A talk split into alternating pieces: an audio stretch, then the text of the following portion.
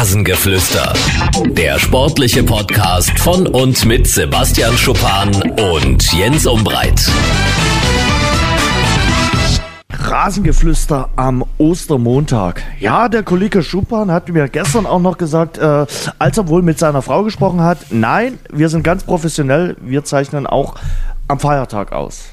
Äh, für uns gibt es keinen Feiertag. Sebastian, guten Tag. Schöne Grüße. Frohe Ostern. Grüß dich. Frohe Ostern wünsche ich dir auch. War der Osterhase schon da? Klar, war gestern da, oder? Der war gestern da, klar. Bei dir auch, oder? Nee, bei mir nicht. Echt? Bei mir nicht. Bei meiner ich glaub, Frau Das war letztes nicht. Jahr auch schon so. Ja. Ich, hab auch, ich bin auch ohne Erwartung reingegangen. Echt? Also. Aber konntest du ja. nicht enttäuscht werden. Nee, richtig. Und bei deiner Frau auch Wurde nicht? ich auch nicht. Nein. Also Jens, es gibt genügend Tage, wo man sich schon, wo man sich schon was schenkt. Da Ja, man aber das war ja schon beim da- Valentinstag so eine durchwachsene Nummer im Hause Schuppan. Also, Nee, da habe ich gut, da habe ich super performt. echt? Ja, das Am Valentinstag, Schatz, habe ich gut performt, oder? Ah, da ist die, die, die Ja. beste Nebenrolle. Ja, hat, sie, sie hat den Daumen hochgestreckt. Sehr gut, sehr gut. Also war sie zufrieden, aber klar, sie will natürlich auch Denk schon. weiterhin ein stummes Mitglied beim Rasengeflüster bleiben. ähm, herzlich willkommen äh, zur äh, Osterfolge. Ich hoffe, äh, wenn ihr uns heute am Ostermontag hört, äh, ihr genießt äh, noch die letzten Ausläufer quasi des Osterfestes. Wie war es so bei dir? Wetter war ja bis gestern richtig ordentlich. Heute hier, naja, eher durchwachsen. Wetter war gigantisch und sonst war es echt auch. Also ich glaube, groß anders wäre es jetzt auch nicht gewesen. Sonst. Doch. Also Dynamo hätte gegen Ja, Stuttgart dir, ja? gespielt. Ohne Corona. ach so, ja, okay, ja gut, kommt natürlich drauf an, ob man jetzt gespielt hätte. Das, das ist richtig, okay. Ja. Aber ich meine, so der normale Tagesablauf an Ostern hat sich jetzt nicht großartig verändert bei uns. Also wir waren sowieso viel zusammen, gut gegessen, spazieren, ein bisschen äh, ein paar Eierchen versteckt, also ganz ganz traditionell, ganz entspannt und also ich habe mich jetzt nicht eingeschränkt gefühlt. Ah, ja, ich muss mal sagen, Ostern 2020 ist schon anders. Also große Familientreffen ausgefallen. Äh, Ja, gestern hätte es so, einen- okay. so einen äh, schönen chilligen Nachmittag gegeben in Dresden. Da hätte man ein bisschen Musik hören können, ein bisschen äh, Bierchen trinken können und zusammen sein können mit ein paar Leuten. Ausgefallen. Also kein Fußballspiel von Dynamo, auch ausgefallen. Also ich muss mal sagen, äh, das Ostern 2020 landet nicht unter meinen Top 5 der Osterfeste. Familientreffen, okay, die habe ich, habe ich leider sowieso meistens nicht, weil wir spielen. Ja. Also musste ich mich da jetzt nicht großartig umgewöhnen. Also das machen wir dann eher, wenn es mal passt, wenn mal zwei Tage frei sind oder so. Mhm. Das kann man jetzt nicht großartig planen. Also, ja, dann haben wir da schon verschiedene Ausgangspositionen, von denen wir starten beide. Also Okay. für mich, wie gesagt, war es eigentlich relativ normal. Okay, gut. Ähm, gucken wir mal, was heute der Ostermontag noch bringt. Äh, mit der Ausbeute vom Osterhasen bin ich so medium einverstanden. Äh, da ist noch Luft nach oben. Äh, ich habe mich äh, sehr gefreut oder wir haben uns sehr gefreut. Äh, wir haben eine 5-Sterne-Bewertung äh, bei Apple Podcast von The Queef bekommen. Der hat gesagt, hey, bin echt froh, äh, diesen Podcast gefunden zu haben. Offene Worte und sehr geerdet. Das freut uns sehr. Aber er bringt auch äh, gleich was äh, Kritisches rein. Äh, trotz der guten Bewertung finden wir auch okay. Ähm, natürlich äh, zu unserer ähm, Gehaltsdiskussion, die wir neulich gehabt haben. Natürlich sollte es jedem Fußballer freigestellt sein, ob er verzichtet oder nicht. Aber den Gehaltsverzicht eines von euch genannten Fußballers, da nennt er Lewandowski oder Reus, welche in diesem Jahr mehr verdienen als fünf Durchschnittsverdiener äh, in einem äh, ganzen Arbeitsleben, der hinkt etwas. Viele Arbeitnehmer müssen in die Kurzarbeit und somit auch die Gehaltseinbußen hinnehmen. Viele Menschen zahlen 50 Prozent ihres Gehaltes allein für die Miete. Ähm, die Vergleiche haben ihn ein bisschen äh, gestört. Ich bleibe trotzdem dabei. Äh, wer spenden will oder wer ein bisschen was abgeben will, das ist auch den Leuten überlassen, dass der Fußball nun mal so einen hohen Stellenwert hat und damit natürlich die Leute dort auch Millionen verdienen. Das ist nun mal so. In anderen Ländern sind es Cricket-Spieler oder in den USA sind es die Basketballspieler oder die American Footballer. Das können wir beide nicht beeinflussen. Und es wird immer die Ungerechtigkeiten geben. Wenn es keine Ungerechtigkeiten geben würde, müssten wir sagen, okay, wir wollen den Sozialismus oder den Kommunismus wieder zurück in der DDR. Da haben fast alle so ein bisschen gleich verdient, ja, mit ein paar Abstrichen. Aber ich glaube, das wollen die allerwenigsten. Ich würde auch bei meiner Meinung bleiben. Also Aber wir haben uns über die Bewertung gefreut, also da, ohne Frage. Und ich finde es, find es auch toll, da, dass, dass er auch äh, das ein bisschen anders sieht. Das finden wir total klasse. Es gibt ja auch die, die Leute, die dann sagen, oh Mensch, nee, äh, finde ich scheiße oder so, sondern ganz äh, nüchtern, sachlich, äh, einfach mal eine andere Meinung und äh, fällt mir. Wirklich, finde ich gut. In der heutigen Zeit, wo ja andere Meinungen auch gerne mal äh, anders dargelegt werden. Ja, also das sollte ja auch immer das Ziel sein, dass, dass am Ende viele Meinungen zusammenkommen und dann jeder bildet sich seine daraus. Und das ist ja auch unser Ziel, das zu machen. Wir wollen ja auch anregen, genau. vor allen Dingen viel andere Perspektiven genau. erzählen, andere Perspektiven darbieten und jeder kann sich ja dann nachher seine, seine Meinung daraus bauen. Also wenn er was dazu nehmen will von uns, dann ja und wenn nicht, dann nicht. Ähm, wir hatten noch eine Mail, Jens, aus, äh, von Corbinian Czernut genau, über den Gehaltsverzicht in England. Wollte hat mich auch gefreut. Hat auch geschrieben, Riesenkompliment an euren Podcast, der sowohl inhaltlich als auch äh, technisch immer auf einem sehr hohen Niveau ist. Äh, er sagt, ähm, dass er die Fußballer in England äh, verstehen kann, äh, dass die eben äh, auf Gehalt nicht verzichten. Hatten wir ja letzte Woche drüber geredet. Äh, wer würde in England wirklich vom Gehaltsverzicht profitieren? Für mich sind es äh, die Besitzer, also die Owner, die äh, mit dem Fußball entweder eine goldene Nase verdienen oder ihn als kleine Spielwiese betrachten. Und dafür, dass ein Multimilliardär keine Einbußen hinnehmen muss, würde ich auch nicht so ohne weiteres auf mein Gehalt verzichten. Hm, finde ich auch, hat einen kleinen Pferdefuß, weil ähm, natürlich darf man da nicht nur den Owner betrachten, sondern muss den ganzen Club betrachten. Und da gibt's auch welche, ich sag mal Zeugwart oder äh, die Frau, die vielleicht an der Kasse steht, die jetzt nicht äh, die Millionen verdienen. Und auf der anderen Seite gibt's eben auch äh, dieses Franchise-Unternehmen, also die Sportfranchises in den USA. Und dort verzichten teilweise die Profis auf Gehalt oder sie spenden. Also gibt's ja nun viele Beispiele, haben wir auch schon genannt. Basketballer, Eishockeyspieler, Baseballer, äh, die da aufrufen und sagen, okay, ähm, ich habe jetzt äh, neulich auch wieder äh, ein, ein, paar Videos gesehen, wo die gesagt haben, in der Baseballliga wird zum Beispiel das Gehalt jetzt weitergezahlt, auch wenn die nicht spielen und ähm, die spenden den ganzen Spaß. Also weil sie sagen, okay, auch wenn wir jetzt nicht spielen, äh, wollen wir mit unserem Gehalt was Gutes äh, anstellen. Kann man so und so sehen. Ja, also ich meine, das mit der Franchise, das verstehe ich auch. Mhm. Aber ähm, das hätte ja die Jungs oder die Spieler jetzt nicht gehindert, zum Beispiel an ihren eigenen Mitarbeiter was genau. zu spenden. Also ne, wenn die jetzt in Kurzarbeit sind, dann haben die natürlich dann zu kämpfen, viel, viel mehr als, als die Spieler natürlich, ist ja logisch. Und äh, das hätte man dann natürlich machen können. Und äh, dann wäre es ja auch eine, eine schöne Sache gewesen. Das ist einmal sowas, was den Verein dann auch wieder näher zusammenbringt. Mhm. Wenn die Mitarbeiter merken, dass die Spieler sich darum scheren, was, was mit ihnen passiert, dann ist das ja immer ein schönes Gefühl wenn man weiß, dass an einen gedacht wird. Und das wäre wahrscheinlich eine schöne Möglichkeit gewesen, ja. sich da zu revanchieren, weil natürlich das sage ich, da sage ich auch kein Geheimnis, dass die natürlich absolut im Hintergrund sind, ne? aber die sind alle dafür verantwortlich, dass so ein Spiel und so eine Saison und, und die ganz normalen Wochen, dass die so geregelt funktionieren, wie sie es machen. Und äh, denen wird generell zu wenig, zu wenig Dank äh, beigefügt, weil ja, das ist mal selbstverständlich, aber so selbstverständlich ist es dann auch wieder nicht. Also von äh, dem Standpunkt her würde ich dann schon sagen, dass, dass das eine schöne Geste gewesen wäre. Und ich halte das auch für möglich, dass das bestimmt Mannschaften gemacht haben. Ich habe es bloß noch nicht mitbekommen. Also Liverpool bin ich, glaube ich, Glaube nicht, oder? Äh, Liverpool ist ja zurückgerudert. Ich musste letzte Woche an dich denken, äh, wo sie dann gesagt haben, wir haben den Fehler gemacht,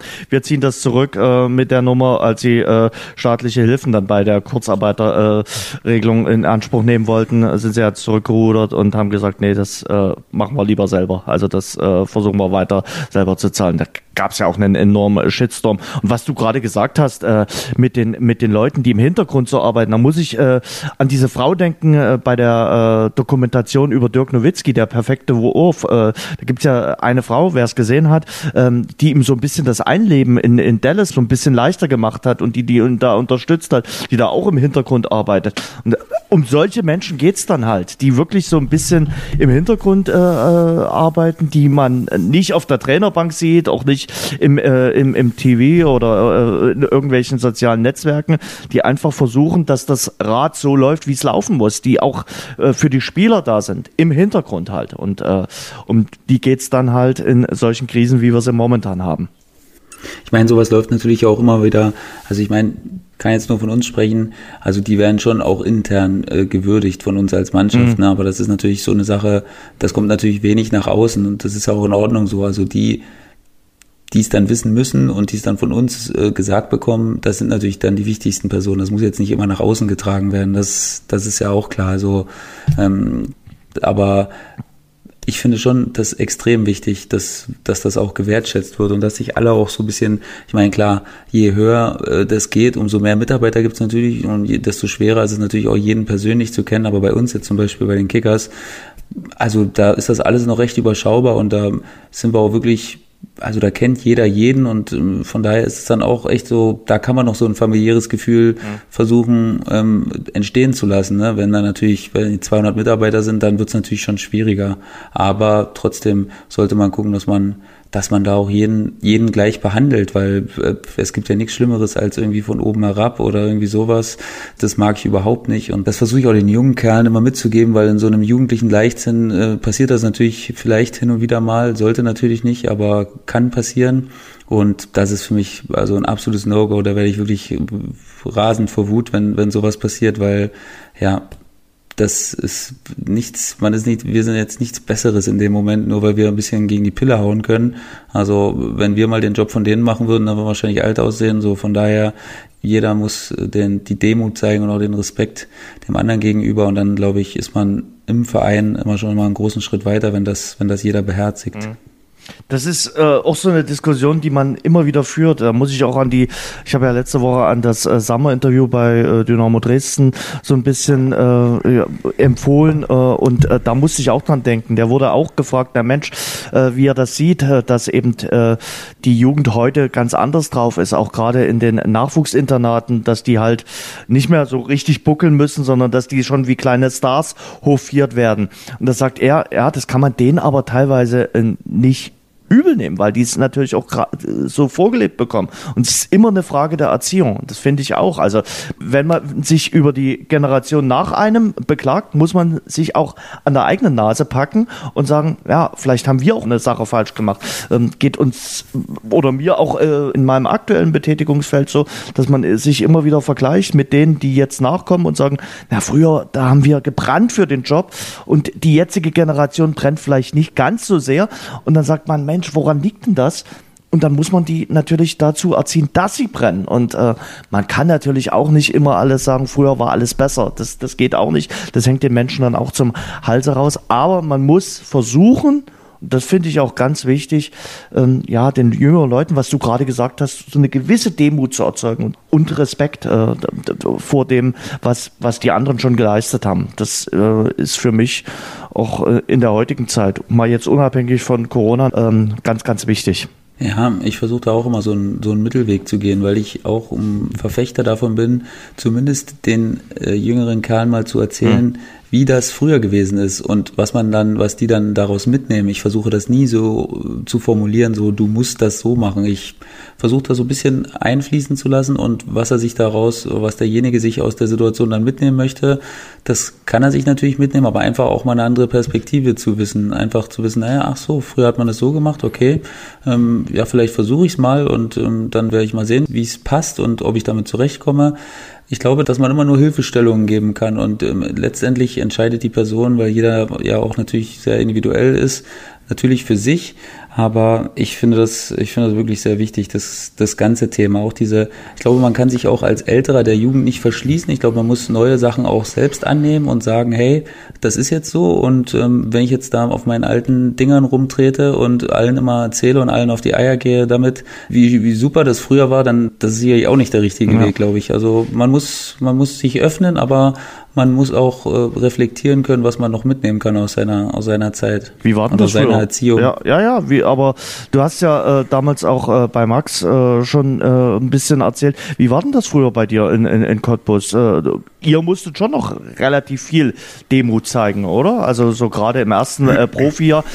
Das gibt's ja heute auch noch. Also frag mal die Profis, die Rookies in der NFL also im ersten Profijahr müssen die auch Dinge machen, die nicht so angenehm sind. Äh, wie war das bei euch? Wie war das bei dir im ersten Profijahr?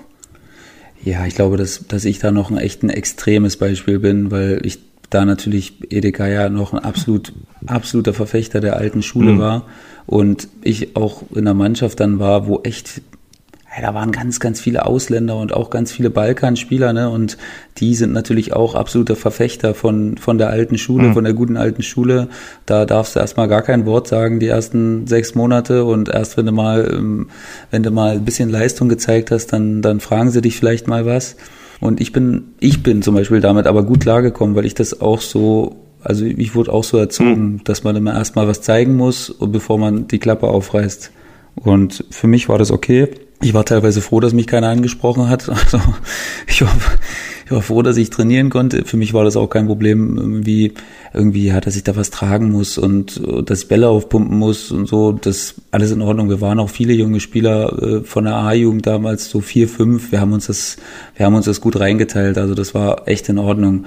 Aber heutzutage, ja, das sind ja nicht nur die jungen Spieler, das sind ja auch, das sind ja auch Leute, die dann sagen, ja, das, das ist nicht mehr zeitgemäß und so, dass jetzt zum Beispiel die Alten nicht mehr mittragen und äh, das, das ist dann kein Wir-Gefühl und das ist dann so ein, so ein Ding, so, ja, du bist ja auch nichts Besseres, warum musst du jetzt nicht mittragen? Also das habe ich schon so ein bisschen geändert, muss ich sagen. Ich bin da jetzt nicht mehr so von dem Schlag, der jetzt da wartet, bis die Jungs alles hingetragen haben. Also da mache ich schon auch mit, da versuche ich schon auch ein bisschen voranzugehen als gutes Beispiel, weil ich kann natürlich den Jungs nicht alles abverlangen und nicht sagen, ey, ich erwarte das und das und nachher stehe ich da nur rum und, äh, und sage hier, du machst das und du machst das und äh, da habe ich mich auch schon ein bisschen geändert. Früher dachte ich als junger Spieler, okay, wenn du mal alt bist, dann machst du auf jeden Fall gar nichts. Also das fand ich dann in dem Moment, habe ich mir halt gedacht, okay, nicht mehr lang, noch fünf, sechs Jahre und dann bist du so in der Mitte 20, dann, dann wird's auch schon besser. Aber ja, es war schon damals echt extrem. Du musstest dir alles ganz, ganz hart erarbeiten. Jeden, jeden kleinen Schritt, den du nach vorn gekommen bist, musstet ihr echt hart erarbeiten. Aber die Älteren, so wie Piplica zum Beispiel und so und McKenna, Bärhalter, Martin Hiski damals der Tscheche, mhm. also die haben das dann schon honoriert, wenn du, wenn du Gas gegeben hast und wenn du aber ruhig warst. Also das, das mochten sie schon, ne, dass du jetzt nicht. Und heutzutage sind die Jungs natürlich teilweise natürlich auch gut und besser als wir damals, weil die natürlich schon ganz andere Voraussetzungen haben und ganz anders ausgebildet wurden, aber mit der Klappe natürlich auch sehr groß direkt. Also der, wie gesagt, also damals hätte ich mir gar nicht getraut, die Führungsspieler großartig anzusprechen. Ne? Also da habe ich mir, wie gesagt, habe ich mir meine Jüngeren gesucht und wir waren zusammen mhm. und ja, außer Baumi und McKenna jetzt so, die, die dann echt auch zugänglich waren, war da jetzt nicht so viel mit den Älteren, hatte ich so gut wie gar keinen Kontakt. Also wir haben zusammen trainiert und wir haben zusammen gespielt, aber da war jetzt nicht so, dass die gesagt haben, hey, wir, na, was machst du heute noch so und so. Das hätte ich die niemals gefragt. Also das wäre mir gar nicht in den Sinn gekommen, die das zu fragen, was machst du heute noch so oder so. Aber die jungen Kerle heute, die machen das eben. Die sagen, hey, na, was geht heute noch so und so. Und dann sage ich, ja, hier, wenn du Bock hast, kannst du zu mir nach Hause kommen, kannst ein bisschen auf die Kinder aufpassen, kannst ein bisschen mit denen spielen und so, dann lachen sie auch immer. Das ist auch, ist auch gut irgendwie, mhm. ne? Also, aber ich wäre damals nie auf die Idee gekommen, die zu fragen, weil es so, die waren so weit weg, die waren so, so mhm. Art Idole für mich, ne? Die ja, da, da dachte ich immer so, ja, da will ich mal hinkommen, was die jetzt haben, so etablierte Profis sein und so 15 Jahre lang Profifußball gespielt haben. Verrückt. Und da dachte ich, bevor ich die jetzt erstmal ja. nagele mit Fragen, da arbeite ich jetzt erstmal ja, ein bisschen. Verrückt, kenne ich genauso. Wie, also äh, war bei mir, als ich beim Radio angefangen habe, genauso. Ich habe auch erstmal nur gebuckelt und äh, geguckt, äh, irgendwie ruhig und äh, mach alles und äh, tue und äh, versuche irgendwie nicht aufzufallen im negativen Sinne äh, und versucht viel aufzusaugen wie so ein Schwamm und so. Und äh, heute merkt man, äh, das geht dir im Fußball sicherlich noch ganz anders, dass die jungen Menschen ein ganz anderes Selbstbewusstsein haben äh, und das auch schon an den Tag legen. Hast du gerade schon gesagt, ist sicherlich einerseits gut. Auf der anderen Seite stößt es da am einen, sagt man, oi, der hat aber schon ganz schönes Selbstbewusstsein mit 18 oder 22 Jahren. Ja, auch so mit dem Trainern zum Beispiel. Ne? Wenn hm. ich jetzt sehe, wie jetzt zum Beispiel, ich meine, Micha ist jetzt bei uns zum Beispiel auch ein Trainer, der echt, der echt ein kommunikativer Typ ist, ne? Aber wie das, wenn ich jetzt mal so höre, wie jüngere Spieler dann, was die dann auch mal sagen und so, das wäre mir nie in den Sinn gekommen. Hm. Niemals. Ich war da, ich war da total ruhig. Wenn er mich was gefragt hat, habe ich was, habe ich geantwortet, aber kurz und bündig, versucht jetzt nicht großartig rumzuerzählen. Oder hey, ich hätte gedacht, ich hätte vielleicht da spielen können oder da. Niemals hätte ich das gesagt, niemals. Ich hätte gesagt, was Trainer, was kann ich noch besser machen? Wo kann ich mich noch verbessern? Was, was sehen Sie da noch? Und wenn er geantwortet hätte, dann dann gut und dann hätte ich versucht, das umzusetzen. Aber ich hätte jetzt nie gesagt, ey, Trainer, da hätte ich erwartet, dass ich da spiele oder da war ich schon enttäuscht oder so. Also als ganz junger Spieler auf keinen Fall. Wobei ja Edegal nun wirklich ein, ein, Trainer vom alten Schlag und Korn äh, gewesen ist. Also das wird dir, glaube ich, jeder bestätigen. Also da äh, stand Hierarchie und äh, äh, Kondition und äh, alles weitere dann natürlich ganz oben auf der Tagesordnung. Also das war dem, glaube ich, schon ganz wichtig, äh, dass das so äh, abläuft. Ja, das war, also Geier war, es war ja auch nicht so lang. Das war mhm. ja wirklich nur mein, meine ersten mhm. Wochen so ein bisschen und dann hat ja schon Patrick Sander übernommen und äh, das war dann schon auch, das war dann auch anders. Also man hat gesehen, dass der natürlich auch Sachen von Ede Geier, weil der natürlich auch jahrelang Co-Trainer mhm. war, auch mit einfließen lassen hat. Aber vom menschlichen Umgang und so war das ganz was anderes nachher. Also wie gesagt, Ede Geier in Dresden, wir haben uns auch ganz oft gesehen, im Schillergarten hat er mal gesessen, weiß ich noch, und ich mochte den auch trotzdem. Also ich bin immer hingegangen und der war auch echt, wir haben uns immer gut unterhalten, immer so einen kleinen Smalltalk, drei, vier, fünf mhm. Minuten. Er hatte da auch mal mit seinen ganzen alten Kumpels da von Dynamo, die haben da immer so einen ewig langen Tisch gehabt. Und äh, das war auch immer echt entspannt, aber als Trainer war es schon, also das war schon das ist so, das konntest du, das war alles auch auf Druck ausgelegt mhm. und immer so, immer so ein bisschen, immer so ein bisschen auch mit äh, Kosten, äh, Scherze auf deine Kosten und so, weißt du, also das war, auf Dauer wäre das, wäre das nicht so mein Ding gewesen, aber äh, Patrick Sander hat super gemacht, der hatte dann, der hat das alles ein bisschen angepasst für sich und das war für uns junge Spieler dann auf jeden Fall ein absoluter Segen und dann ging es auch ein bisschen besser, obwohl natürlich die Hierarchie in der Mannschaft sich nicht groß verändert hat, also da waren die alten Haudegen immer noch, immer noch die, die auch bei Geier da waren nachher. Hm. Bei Patrick Sander hat es dann aber wirklich auch nur so richtig in, in Cottbus funktioniert. Ja, das habe ich echt, das fand ich echt schade im Nachhinein, weil der Start war echt verheißungsvoll mhm. und das war ja damals sehr schwierig trotzdem. Ne? Du musst das ja mal sehen, das waren so viele Nationalitäten in Einklang zu bringen. Das war auch, das war damals schon echt eine, eine Wahnsinnsleistung. Na, Cottbus war das, klar, da sind das auch Team, wo mal äh, eine Mannschaft, also oder das erste Team. Wo, das war mit Geier. Richtig, ja. äh, wo, wo, wo gar kein Deutscher mit drin war.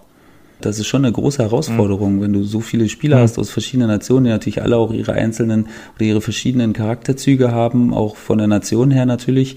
Und das war schon, wir waren da schon, das war schon eine geile Truppe, die wir da waren. Und da war er natürlich ähm, genau wie der ganze Trainerstab damals, das hat alles super gepasst. Ich habe zu jedem Einzelnen noch Kontakt von damals, wirklich zu jedem Einzelnen vom Trainerstab weil mir das echt viel gegeben hat damals. Also das war echt eine Schule fürs Leben und das, das hat mich echt auch geprägt für, für später. Und ja, deswegen, ich blicke da auch gerne zurück, aber ich äh, denke, dass so ein, paar äh, Züge von heute auch mal nicht schlecht gewesen wären, um das so ein bisschen, weil man hatte immer trotzdem so diese, als junger Spieler damals warst du nie so locker wie die heute. Mhm. Die Jungs heute, da habe ich das Gefühl, die juckt das gar nicht, das erste Spiel. Also die haben natürlich schon A-Jugend-Bundesliga gespielt und die haben auch schon mal vor ein paar Zuschauern irgendwo gespielt. Und für uns damals war das alles, das war so besonders, dass man so unfassbar aufgeregt war. Also ich weiß nicht, ich glaube, ich habe ein halbes Jahr gebraucht, ich, ich überhaupt, äh, ich überhaupt äh, zitterfrei aufs Spielfeld gehen konnte. Also das Echt? war wirklich, ja, das war schon ein extremer Unterschied. Das konnte ich überhaupt nicht, was haben wir in der A-Jugend? Tja, wir haben davor 80 Leuten gespielt, 70 Leuten mhm. und da waren eigentlich alles Eltern dabei. Also die kannte, die kan da kannte ich jeden Einzelnen von den ganzen Leuten. Also das, das konntest du überhaupt nicht vergleichen. Und dann diese Drucksituation und alles. Irgendwann war es dann okay, dann hat man so diese Leichtigkeit, was die natürlich auch wollten, ne, dass du die, deine, deinen jugendlichen Leichtsinn so mit reinbringst und diese Unbekümmertheit, das war schon gut, aber also ich konnte nicht sagen, dass ich dann irgendwann mal ein bisschen entspannter war. Das war echt, also da sind die heute schon viel, viel weiter. Oh, Schuppi, jetzt äh, hast du mich neugierig gemacht. Wann war denn das letzte Spiel, wo du gesagt hast, oh, heute zittrig, also heute bin ich richtig angespannt?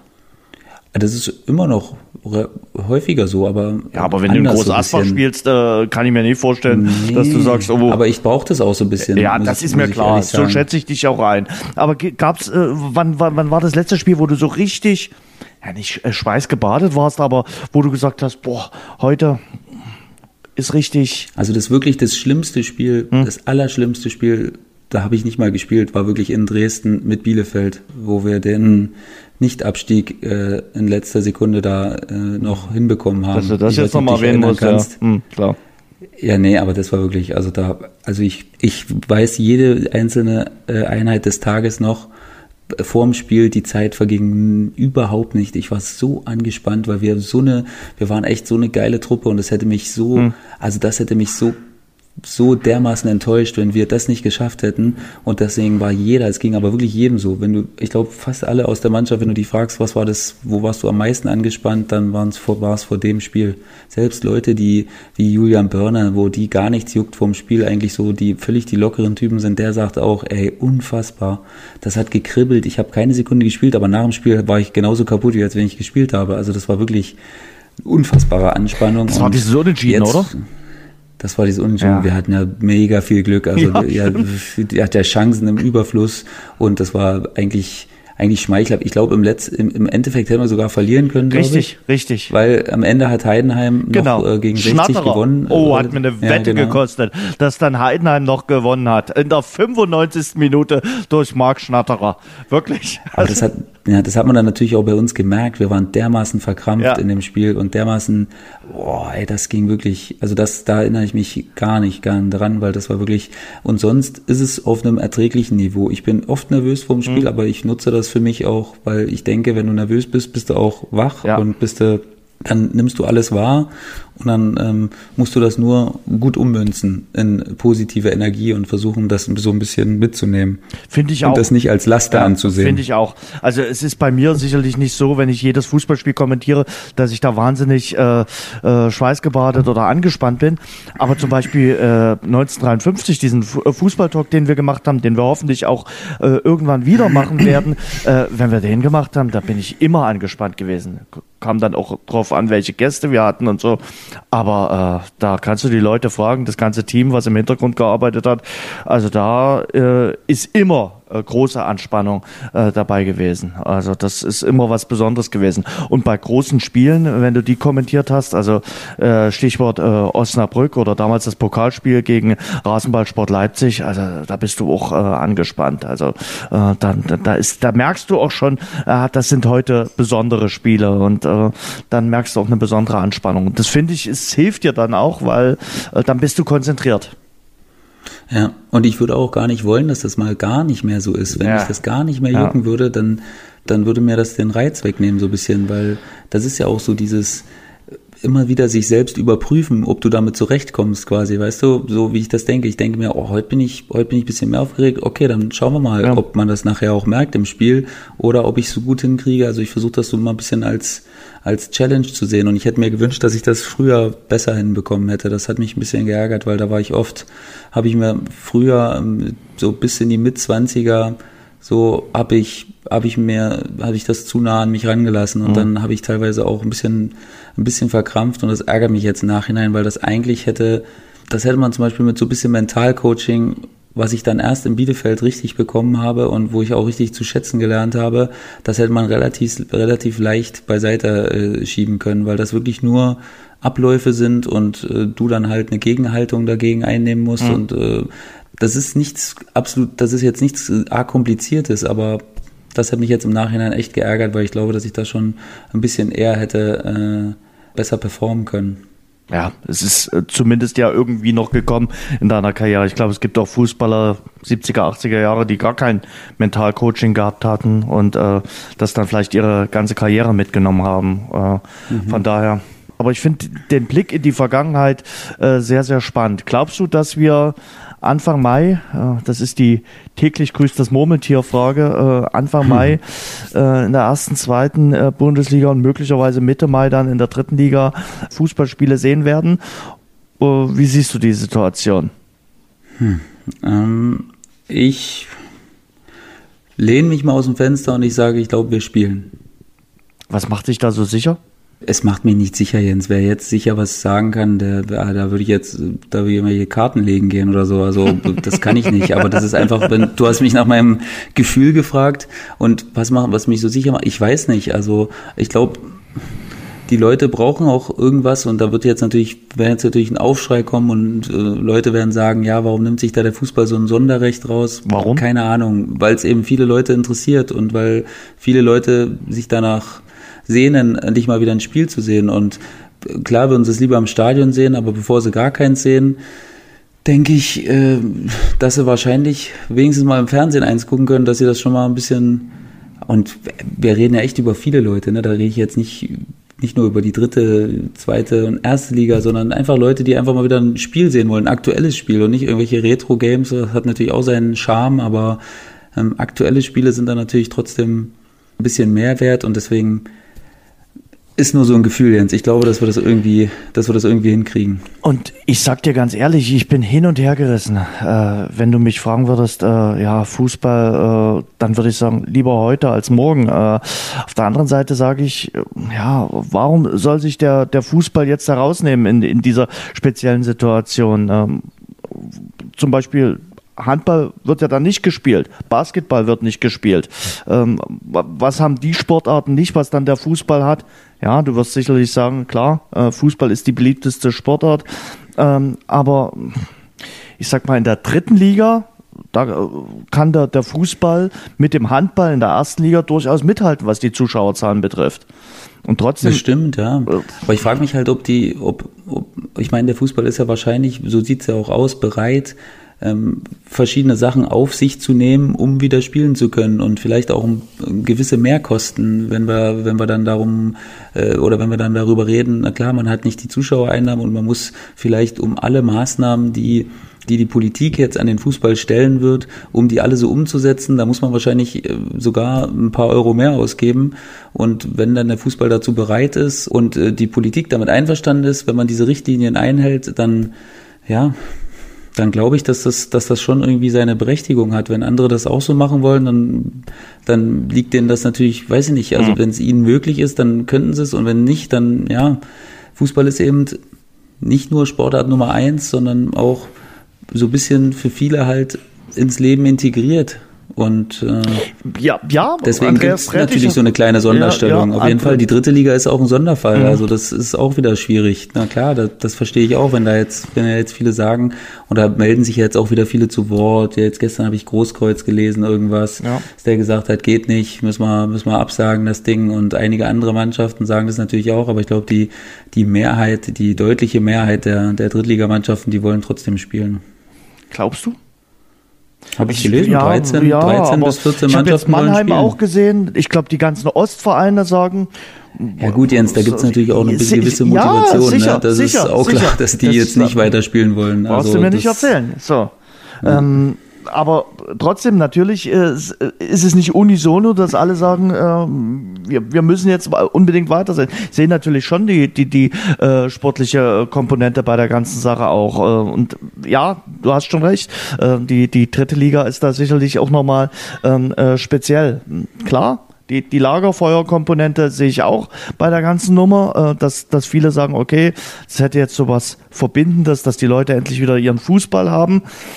Aber auf der anderen Seite gibt es natürlich äh, auch ein paar, die sagen, äh, die machen das in der ersten und zweiten Liga nur, damit sie dann ihre letzte TV-Marge bekommen, äh, von der ja doch der ein oder andere Verein abhängig zu sein scheint.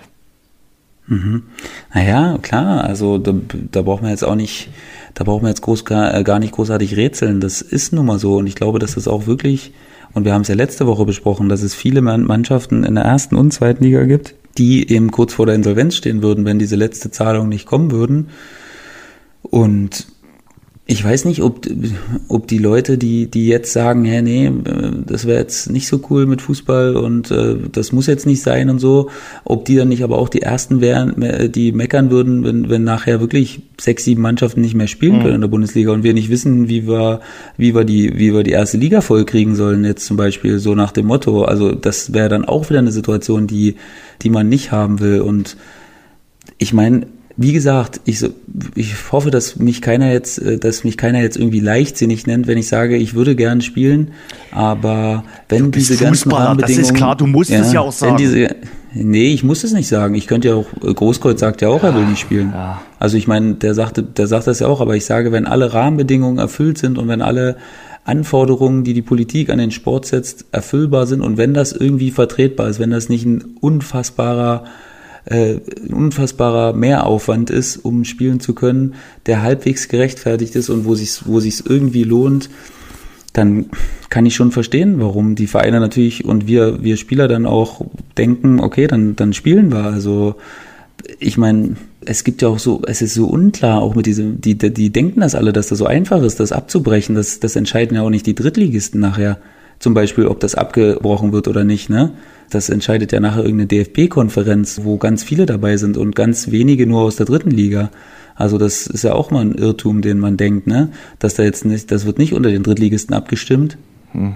sondern da gibt es irgendwie eine Riesenversammlung und da weiß ich jetzt gar, gar nicht so viel darüber, aber das ist auf jeden Fall nicht so, dass es dann irgendwie so nach dem Motto hier 20 Mannschaften, wer will spielen, wer nicht. Also so läuft das nachher nicht ab, denke ich. In der deutschen Fußballliga läuft es äh, anders ab. Da ist am 17. April die nächste Mitgliederversammlung mit den 36 Profivereinen, natürlich mit dem äh, DFL-Vorstand und dann wird sicherlich beraten werden, wie es da weitergehen könnte. Ich habe mit dem Aber die sind sich ja einig, oder? Die sind sich ja weitestgehend, einig, ich, weitestgehend. Aber ich habe mit äh, dem Sportgeschäftsführer von Dynamo Dresden letzte Woche telefoniert mit Ralf Minge, der hat gesagt, der Fußball darf sich nicht über andere gesellschaftliche Dinge hinwegheben. Die Corona-Krise ist eine Krise, die alle Bereiche betrifft und äh, da ist der Fußball erstmal ähm, eher zweitrangig. Und ähm, er sagt auch, am äh, Reißbrett sieht das alles sehr, sehr schön aus und äh, ist auch vielleicht gut durchdacht, aber die ganzen Probleme, die dann damit zusammenhängen, mit dem äh, ganzen äh, Geisterspielen, ob man die so durchgedacht hat, von der ganzen Planung äh, eines Spiels, von den ganzen Tests, was passiert, wenn wirklich dann ein Spieler Corona hat äh, und man testet ihn zwei Stunden vorm Spiel, der hat Corona, der wird dann ausgeschlossen, setzt man dann die ganze äh, Mannschaft unter Quarantäne. Wie geht man in solchen Fällen vor? Hat ja alles noch nie gegeben. Eigentlich ja nicht, Jens. Eigentlich ja nicht, weil ähm, wir müssten ja auch die ganze Woche über diese Abstandsgeschichten äh, einhalten. Das ist ja auch, also ich meine, wir, wir sitzen ja nicht in der Kabine da nebeneinander äh, und, und Arsch an Arsch quasi und versuchen da uns, uns zu berühren. Also ich meine, da. Aber da du musst doch ja dann auch irgendwann mal wieder ein Fußballtraining machen. Du kannst ja jetzt, so wie du aktuell trainierst, du kannst ja nicht die ganze, äh, den, den Rest der Saison trainieren. Nee, nee, das ist klar. Also klar, es wird dann nachher schon Kontakt geben, aber ich weiß nicht an der frischen Luft, inwieweit wie groß da der, die Gefahr ist, sich tatsächlich, also ich weiß nicht, ob dann wirklich die ganze Mannschaft sofort wieder in, in Quarantäne muss. Also ich denke, so weit, so, also so schlau sind die Leute auch, dass sie daran gedacht haben. Und dass, dass man dann deshalb diese Maßnahmen so einführt, dass man dann eben davon ausgehen kann, dass man nicht die ganze Mannschaft wegsperren muss äh, für zwei Wochen. Also ich denke schon, dass das so ein bisschen durchdacht ist. Also ich glaube ich glaube nicht, dass die dass die nur von A nach B gedacht haben, sondern ja. schon alle Eventualitäten. Da gibt's ja dann bestimmt so eine Art von Taskforce, die sich damit beschäftigen muss und die den ganzen Plan ausarbeiten muss. Und ja, die werden natürlich alle Eventualitäten äh, mit einberechnen. Da, da, da gehe ich mal von aus. Mhm. Und, Weil die und, Politik und, fordert die, die, natürlich bestimmt auch Szenarien A, B, C, D. Also ne, was passiert im Fall von dem und dem, äh, äh von der und der Geschichte. Also mhm. da gehe ich mal von aus, dass das sehr engmaschig äh, oder dass da sehr engmaschig nachgefragt mhm. wird. Frage ist natürlich auch, äh, das hat Minge auch gesagt, eine Sache der, der Chancengleichheit.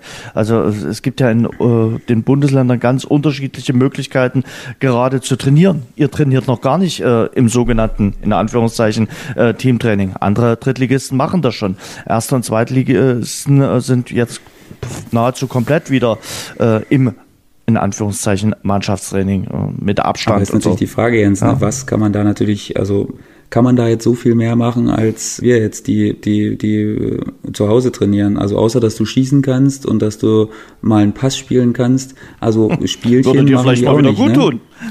Ja klar, aber Mann Jens, also als ob ich nachher nicht mehr äh, den Ball treffe. Das ist, also das dauert vielleicht zwei, drei Tage mhm. und dann bist du wieder drin.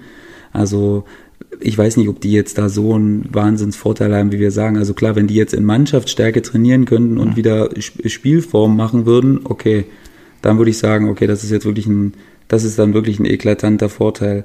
Aber ob die da sich jetzt die Bällchen hin und her spielen und irgendwelche äh, harten Läufe machen, ich meine, die kann ich auch zu Hause machen. Also das empfinde ich jetzt nicht als brutalen Vorteil. Aber na klar, es muss natürlich nachher, wenn alle wieder mit äh, mit allen trainieren können, da muss es natürlich so eine Art Einheitsregelung geben, dass ab dann und dann alle Mannschaften wieder lostrainieren können, weil das wäre natürlich wirklich ein, ein eklatanter Nachteil, wenn du, wenn du erst zehn Tage nach, nach anderen Mannschaften wieder richtig lostrainieren kannst. Also das, die würden dir ja, da fehlt dir ja jeder Tag in dieser kurzen Vorbereitung ist, würde dir ja fehlen. Also das, da müssen sie schon darauf achten, dass sie da einen Konsens finden. Sebastian Kehl hat äh, letzte Woche im Kicker-Interview gesagt, er rechnet wirklich auch mit ähm, ja, skurrilen Ergebnissen, dass die Saison dann quasi nochmal neu gestartet wird und dass es da doch nochmal äh, ordentliche äh, Durcheinanderwirbelung äh, der Tabelle geben wird. Das glaube ich auch. Also ich meine, also vor allen Dingen auf die skurrilen Ergebnisse, weil ja, das wird eben ein ganz eigener Charakter werden und vor allen Dingen, ich glaube vor allen Dingen die ersten Spiele werden komisch, bis man sich so ein bisschen dran gewöhnt hat und wenn, wenn man einmal so drin ist und seine, seinen Weg damit äh, gefunden hat, wie man damit umgehen möchte, ich glaube dann, oder wie man damit umgehen muss, dann wird sich das auch ähm, relativ schnell wieder so normalisieren, dass die Stärke der Mannschaften ähnlich wie davor sein wird. Na klar wird es wieder mal Ausreißer nach oben und unten geben, logisch, das gibt's aber auch mit Zuschauern und ähm, ja, es wird auf jeden Fall komische Ergebnisse geben. Also da bin ich auch ganz sicher, vor allen Dingen in den ersten Spielen. Hm. Wenn es diese ersten Spiele gibt. Also ist alles noch hypothetisch. Warten wir mal ab, was die Deutsche Fußballliga in der kommenden Woche so entscheidet. Und ich glaube, äh, ja gut, aber wer denkt denn Jens, wenn jetzt abgebrochen wird? Sorry, dass ich nochmal kurz unterbreche. Ja, aber da denken wir doch jetzt auch nicht dran, dass im August mit Zuschauern gespielt wird, oder? Nein. Also ich meine, diese Geisterspiele wird es auf jeden Fall geben, egal die wann die jetzt, ob die, die Saison dann startet wieder neu oder ob sie, ob sie, ob wir erst in der nächsten ja, Saison ja. starten würden. Dann also, wird es dort die skurrilen Ergebnisse dann geben. Wahrscheinlich. Und da, da sehe ich manchmal auch nicht so richtig den Sinn, hinter den Aussagen einiger, die sagen, ja, wir müssen jetzt abbrechen, aber denken die auch daran, was Anfang nächster Saison sein würde? Also wenn die jetzt sagen, nee, Geisterspiele wird es mit uns nicht geben, denken die wirklich, dass man dann im August äh, das Stadion voll macht? Dass da schon wieder alles vergessen Sebastian, sein wird. Sebastian, ich glaube, wir müssen abwarten, auch was am äh, Dienstag das Bundeskabinett, äh, Mittwoch sind ja dann auch die Länderchefs mit dabei, was dort dann entschieden wird, wie weit und ob es überhaupt Lockerungen äh, geben wird. Ich glaube, äh, da schauen nicht nur die, die Fußballer oder die Sportler hin, sondern da schaut ein ganzes Land drauf, äh, was da am Dienstag beziehungsweise am Mittwoch entschieden wird. Davon ist so ein bisschen was abhängig. Also ich, ich, kann mir vorstellen, dass das wirklich ganz, ganz hinten kommt mit Konzerten und äh, Clubs und sowas halt wirklich, was so das das, das Sahnehäubchen ja. auf das Leben ist, ja. dass das wirklich erst richtig, richtig spät und als letztes kommt. Also na klar, als erstes natürlich Schulen, Kitas. Aber das wenn wird gar nichts gelockert wird, äh, dann wird es auch kein Fußball geben. Das wollte ich damit sagen. Also wenn, wenn man jetzt sagt, okay, wir verlängern äh, das Ganze noch ein bisschen äh, bis, bis Anfang Mai, dann äh, schlagt ihr mal äh, Anfang Mai Bundesliga aus dem Kopf. Das wird es dann nicht geben. Also, äh, ja, das, ich, also ich, wir haben ja schon gesagt, ne, es wird alles mit diesen also alles mit diesen Kontaktbeschränkungen. Ja. Also ich kann mir schon vorstellen, dass es dann trotzdem Training geben würde, weil man würde ja quasi mit diesen Dingern oder mit diesen Sachen die Sachen einhalten. Natürlich muss man natürlich gucken, was dann ist mit Zweikämpfen und so, wie das von den Medizinern bewertet wird, ob da die Gefahr signifikant höher ist oder nicht. Oder wenn man sich da, wenn ich da jetzt einen umgrätsche, ob da halt, äh, ob der da jetzt zum Beispiel eine höhere Gefahr hat als, äh, als sonst, weiß ich nicht, keine Ahnung. Ähm, schwierig zu sagen. Da bin ich auch äh, weit weg davon, Experte zu sein, aber das müssen halt dann diejenigen, die sich damit auskennen, entscheiden. Warten wir mal ab, was morgen das Kabinett und dann am Mittwoch äh, auch noch die Länderchefs sagen. Und dann wissen wir vielleicht mehr. Also äh, wenn es Lockerungen geben sollte, äh, sind die Chancen für Fußball vielleicht dann auch wieder ein bisschen besser. Mal schauen. Was sagst du zu Bruno Labbadia? Bei Hertha BSC. Ja. Also ich finde ja Bruno Labbadia habe ich ja schon mehrmals gesagt, dass ich, dass ich den als, als coolen Typen erachte mhm. und den auch cool finde und auch ihm absoluten Respekt dafür zollen muss, wie er sich so ein bisschen gewandelt hat und was er jetzt zum Beispiel in der letzten Station aus Wolfsburg gemacht hat. Dass Wolfsburg davor schon immer eine Mannschaft war, die immer Potenzial hatte, aber ähm, dass er die wirklich richtig, richtig viel besser gemacht hat und auch eine Spielweise etabliert hat, die man davor vielleicht gar nicht so von ihm kannte. Ähm, da bin ich jetzt echt gespannt, ob er das auch auf Hertha äh, ummünzen kann. Weil, ja, Berlin ist natürlich auch so eine Mannschaft, wo man denkt, okay, jetzt vom Tabellenplatz, da könnte schon noch ein bisschen was gehen. Jetzt nicht, dass die auf einmal äh, um die Euroleague-Plätze mitspielen, weiß ich nicht. Aber vier, fünf Plätze können es vielleicht schon noch höher gehen mit der Mannschaft. Das denke ich schon. Und da bin ich gespannt. Jetzt natürlich, ist natürlich ein guter Zeitpunkt jetzt auch für einen neuen Trainer. Ne? Jetzt hast du nochmal eine, in der Saison nochmal eine Vorbereitung, was natürlich wahrscheinlich einzigartig ja, sein wird. Deshalb hat Pretz das Und, Ganze auch gemacht. Genau. Deswegen hat es jetzt, hat es jetzt da gut gepasst und äh, ich bin wirklich, wirklich sehr gespannt und das macht für mich jetzt die Hertha ein bisschen attraktiver, aber also nicht generell, aber weil ich jetzt sage, dass Labadia, dass ich Labadia als, als echt interessanten Trainer mittlerweile mhm. finde und deswegen allein werde ich schon ein bisschen mehr auf die Hertha schauen. Mhm.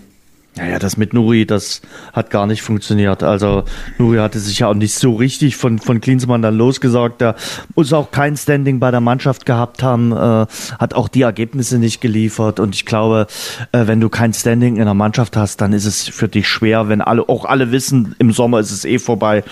Und dann war es eigentlich nur konsequent äh, von Hertha, den Schritt jetzt schon vorzuziehen und zu sagen, okay, wir machen es jetzt. Ja. Mhm. Ja, und äh, mit Bruno Labbadia, ähm, Freddy Bobic hat gesagt, äh, Top-3-Lösung. Also von den äh, Trainern, die so momentan auf dem Markt sind, äh, unter den Top 3 mit dabei, Bruno Labbadia, haben sie sich richtig äh, einen guten geholt, äh, die Berliner.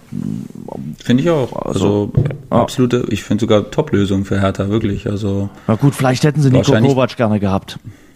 Ach so, ja gut, aber da, also selbst da hätte ich jetzt gesagt, wüsste ich jetzt, würde ich nicht 100% unterschreiben, dass Nico okay. Kovac da jetzt mehr raus, rausholt als Labadia oder mhm. würdest du mir jetzt widersprechen? Nein, wird äh, die, die Ära von Nico Kovac jetzt schon ein bisschen anders eingeschätzt, äh, weil das jetzt mit Flick so gut läuft, äh, als, als noch vor einem halben Jahr? Nee, ich weiß nicht, also ich sage jetzt nicht, ich würde jetzt nicht klar sagen. Ich glaube schon, dass man Argumente für Nico Kovac finden könnte, warum er jetzt besser wäre. Das hätte als, gut gepasst als mit Bruno Berlin Labadia. als Berliner Junge. Ja, genau. Also ich glaube schon, dass man da finden kann, aber ich glaube, dass man auch viel für viele Argumente für Labadia finden kann und warum Kovac jetzt zum Beispiel nicht so viel besser wäre. So klar, im Nachhinein jetzt, dadurch, dass Hansi Flick so eine Serie abgerissen hat, ist der Blick, glaube ich, schon ein bisschen, ein bisschen anders und ein bisschen differenzierter geworden. Davor haben wir ja selbst auch gesagt und Klar. war ja auch so unser Tenor, dass er irgendwie ein bisschen zu schlecht weggekommen ist und mittlerweile hat sich es vielleicht ein bisschen relativiert. Mhm. Also das nicht, dass er jetzt ein schlechter Trainer nein, ist oder so, aber also ich glaube, dass man sagen kann, dass er schon, äh, wenn du wenn du gar nichts auf dem Kerbholz ja, hast. Genau, genau. Also das möchte ich jetzt, das möchte ich unbedingt vermeiden, dass das jetzt, dass, dass, dass das jetzt so hochkommt, dass ich sage, der ist, ein, der ist jetzt nicht gut genug für Bayern, aber ich glaube, da, da haben Potenziale noch äh, geschlummert in der Mannschaft und die hat Hansi Flick jetzt einfach aktiviert. Und das hat Kovac aus verschiedensten Gründen dann nicht mehr hingekriegt. Mhm. Bruno Labbadia nimmt auch wieder Olaf Jansen mit als Co-Trainer. Wunderbar, hm? freut mich. Das freut mich. Ähm, hast du mitbekommen, äh, wer bei Darmstadt 98 jetzt schwer im Gespräch ist? Habe ich mich auch äh, gewundert. Äh, hatte ich. Markus Anfang, ja, oder? genau, genau.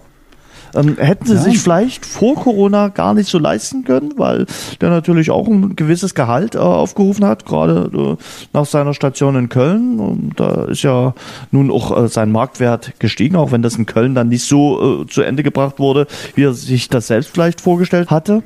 Aber jetzt äh, durch Corona, sagt man, sind die Preise auch ein bisschen gefallen und äh, dadurch war es für die Lilien möglich, ihn quasi für die kommende Saison als Nachfolger von Kramotzes zu verpflichten. Ist noch nicht in trockenen Tüchern, aber es spricht viel dafür. Also ich glaube, ich weiß nicht, ob wir da jetzt die Lilien ein bisschen oder den äh, Frau Darmstadt da jetzt ein bisschen unterschätzen, aber ich glaube schon, dass die ganz gut gewirtschaftet haben, mhm. auch mit ihrem ja. Erstligajahr. Zwei Jahre in der ersten Liga. Genau, dass sie da ein bisschen was mitgenommen haben und dass sie da auch ein bisschen was auf die Kante gelegt haben, weil ich glaube, die haben jetzt mittlerweile auch ein richtiges Trainingszentrum ja. gebaut und das ist jetzt schon deutlich, deutlich höhere Qualität, als, als das jetzt noch unter äh, Dirk Schuster in der ersten Amtszeit war, wo die da teilweise ähm, äh, rumgefahren sind zu Trainingsplätzen und äh, katastrophale Bedingungen hatten. Das ist jetzt wirklich schon ad acta gelegt, die Geschichte und dementsprechend finde ich auch, dass das, dass Darmstadt schon eine Mannschaft ist, die Potenzial hat und wo ich auch mir schön reden könnte, dass die jetzt in den nächsten Jahren auch mal versuchen, weiter oben anzugreifen. Also das, das könnte ich mir schon, das könnte ich mir schon herleiten, ehrlich gesagt. Und wenn da der Trainer jetzt, Markus Anfang, da mit seiner Art Fußball zu spielen, wenn das funktioniert und ich sehe durchaus gute Möglichkeiten, dass das funktionieren kann, dann sehe ich Darmstadt echt auch als Mannschaft, die früher oder später auch mal wieder oben mitspielen kann und ein ernster Konkurrent für den Aufstieg sein kann. Anfang kennt Carsten Wehlmann aus Kieler Zeiten, den Sportchef von Darmstadt 98. Also von daher würde es auch ganz gut passen. Mal abwarten. Äh, Gramotzes kriegt sicherlich auch dann irgendwann äh, ja. wieder einen Job. Der hat ja dort gute Arbeit geleistet. Äh, mhm, also sicher. Kann man äh, sicherlich äh, sagen, dass es dann irgendwann auch für ihn äh, ein neues Betätigungsfeld äh, geben wird. Ich glaube, da muss man dann erstmal ein bisschen abwarten, ein bisschen Geduld haben und dann wird sich irgendwann auch wieder ja, ein neuer Job auftun. Die Nachspielzeit. Dann wollte ich dich noch fragen, was du von Jan Frodeno hältst. Hast du bestimmt mitbekommen am Wochenende, oder? Ein Tier. Ein Tier macht dort immer in, in den eigenen Räumen, also oder im eigenen Haus ein, ein, ein Triathlon in Zeiten von Corona. Acht Stunden, 33 Minuten, 37 Sekunden. Im eigenen Pool, auf dem Laufband und äh, ja, auf dem äh, Ergometer quasi hat er das absolviert ja. am Samstag. Ja, ich finde ich finde die Sache extrem cool, weil man weil man auch immer wieder sieht, was möglich ist. Ne? Also selbst wenn man das da bevor Corona wäre wahrscheinlich niemals auf die Idee gekommen, überhaupt sowas in, in Erwägung zu ziehen. Klar, warum auch, wenn man irgendwo bessere Möglichkeiten hat, ist ja klar. Aber man sieht, zu was man fähig ist und, äh, und dass man auch improvisieren muss in solchen Situationen und dass man, dass man da nicht sagen kann und sich nicht in sich selbst bemitleiden sollte und sagen sollte, oh, jetzt kann ich gar nicht richtig trainieren und so. Nee, da hat es einfach gemacht und das ist einfach, ich glaube, dass es eine Inspiration auch für andere sein kann, mehr zu machen aus sich und mehr zu machen aus der Situation einfach. Und ich fand's echt, ich fand's richtig cool. Auf jeden Fall. Also auch so eine Art Vorbild. Es kam ja auch noch äh, ein bisschen Kohle zusammen, äh, also für den guten Zweck. Von daher eine, eine grandiose Nummer. Ich habe das am Samstag wirklich auch ein bisschen mitverfolgt und das nötigt mir allen Respekt ab von äh, Jan Frodeno, was der da äh, geleistet hat. Äh, wirklich ganz, ganz stark. Dann wollte ich mit dir noch über Maria Sharapova reden. Hast du das mitbekommen? Hm, erzähl mal.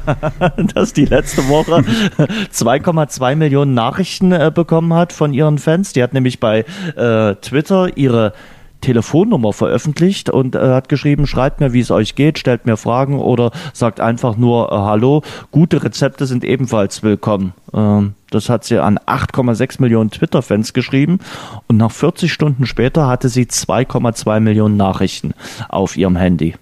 Okay, und ähm, ist sie da jetzt gerade immer noch dabei, die zu beantworten? Ich, klar, sie, hat gesagt, dass, äh, sie hat gesagt, es würde schwierig werden, äh, allen zu antworten. Äh, und das kann ich, glaube ich, auch nachvollziehen. Also das glaube ich nicht ganz so einfach, da äh, allen zu antworten. Auch wenn sie ja jetzt ihre Karriere beendet hat, äh, glaube ich, äh, wie viel waren es? 2,2 Millionen. Äh, da beantwortest du äh, das Ganze nicht innerhalb von einem Monat.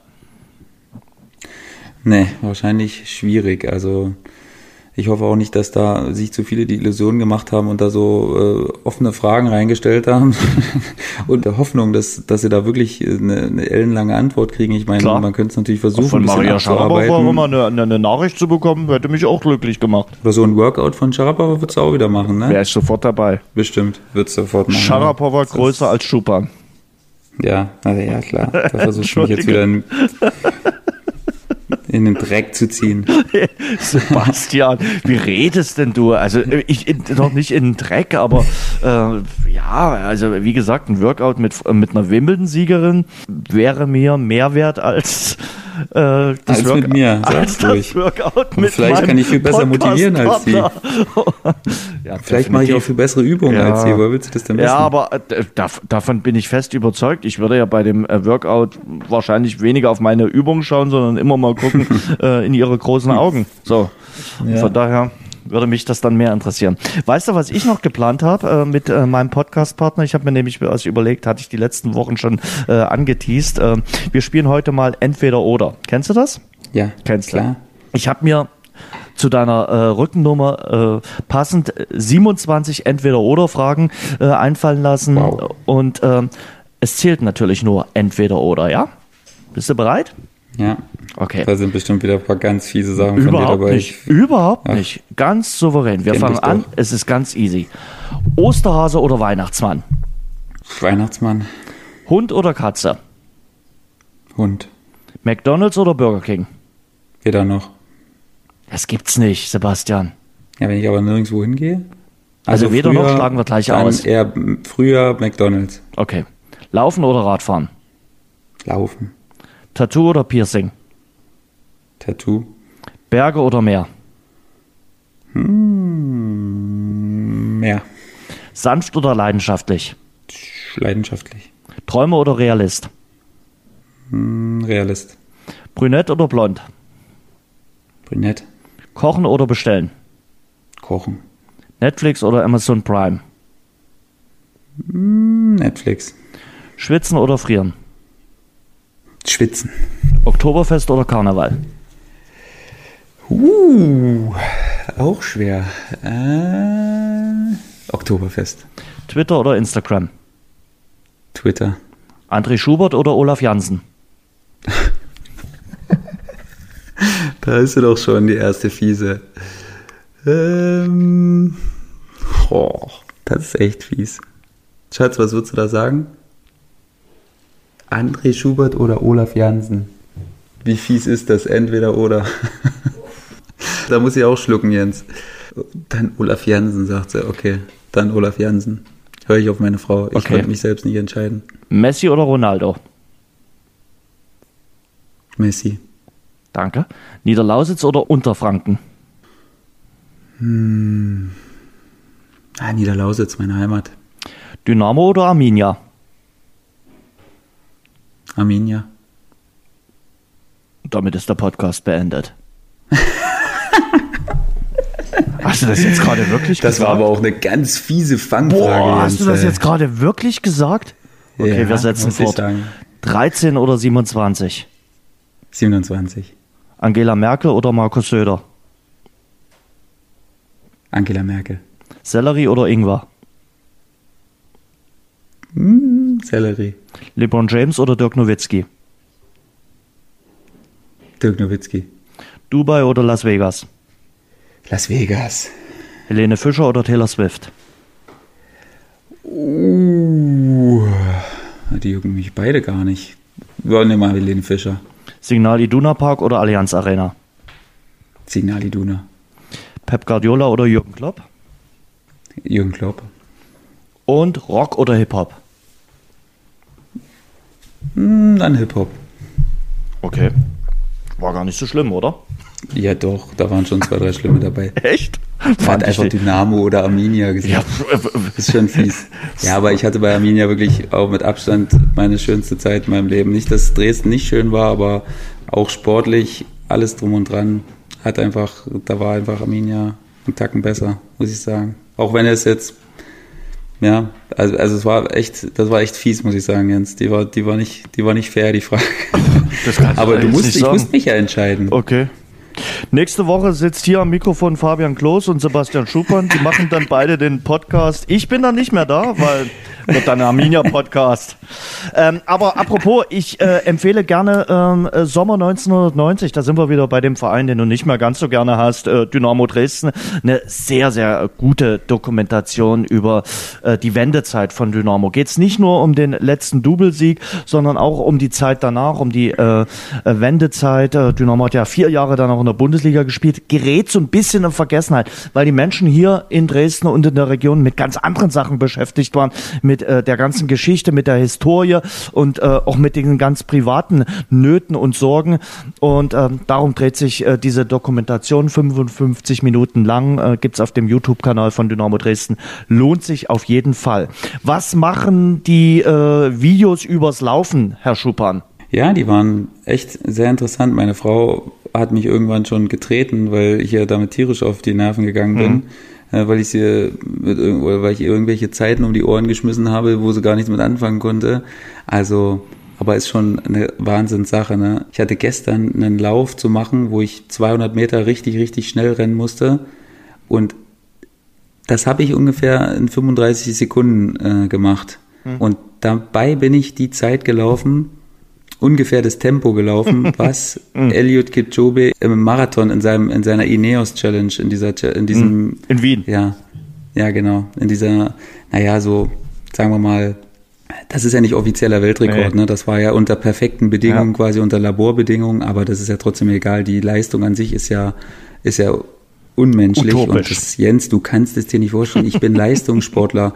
Ich habe das 35 Sekunden durchgehalten. Ich hätte es vielleicht noch noch mal so lang durchgehalten, aber dann wäre ich dermaßen abgebrochen. das ist doch nicht normal. Das ist, das ist so eine andere Welt. Und wenn man sich das anguckt, wie der trainiert und was das auch, ey, der ist echt eine Inspiration, der Typ, muss ich echt sagen. Wie ruhig der ist, was der zum Leben nur braucht, äh, obwohl der angeblich absoluter, äh, absoluter Millionär ist, auf was der sich konzentriert und wie der seine Abläufe sind und was, was der für ein Training macht, da, da meckern wir manchmal rum, wir Fußballer. Also, also es ist schon, das war schon echt interessant, muss ich sagen. Also wer sich das mal angucken möchte, diese Ineos Challenge, da gibt es so eine Dokumentation darüber, auch wie er sich darauf vorbereitet hat und mit was er schon zufrieden ist und wie er sich, wie, wie er das macht, ist einfach unfassbar. Also das, das kann man gar nicht hoch genug einschätzen, was das für eine Leistung ist. Das ist, das sind 21 kmh, Jens, die da läuft, im Durchschnitt. 21 kmh, das, das schaffen einige gar nicht zu laufen. Ich einfach. nicht. Das schaffen einfach. Ich ja, nicht. Also ich meine das, ich, ich schaffe das auch nicht lang. Das ist einfach unmenschlich. Das wirklich, das, das kann man nicht zu schätzen wissen, bevor du das nicht mal läufst. Lauf das mal und dann denk, ob du das zwei Stunden am Stück überhaupt, ob du es überhaupt eine zwei Minuten am Stück durchhalten könntest. Mhm. Es ist einfach unfassbar und es ist wirklich ein sehr interessantes Thema. Okay. Und Läuft wo? wer mal Zeit hat, das habe ich auf YouTube geschaut. Okay.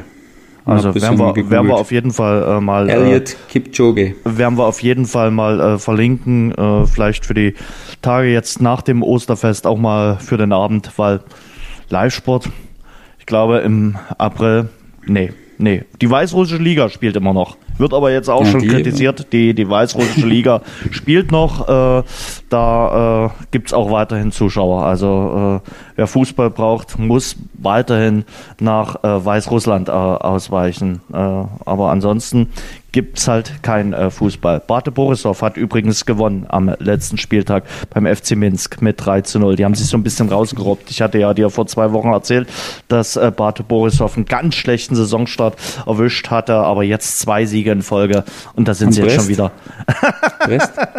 Der Titelverteidiger? äh, der Titelverteidiger, äh, da sieht's äh, auch nur sehr durchwachsen aus. Also, ähm, die haben letzte Woche verloren gehabt, hatte ich äh, gesehen. Jetzt haben sie äh, aber wieder äh, gewonnen am äh, Wochenende gegen Isloch Minsk 3 zu 1.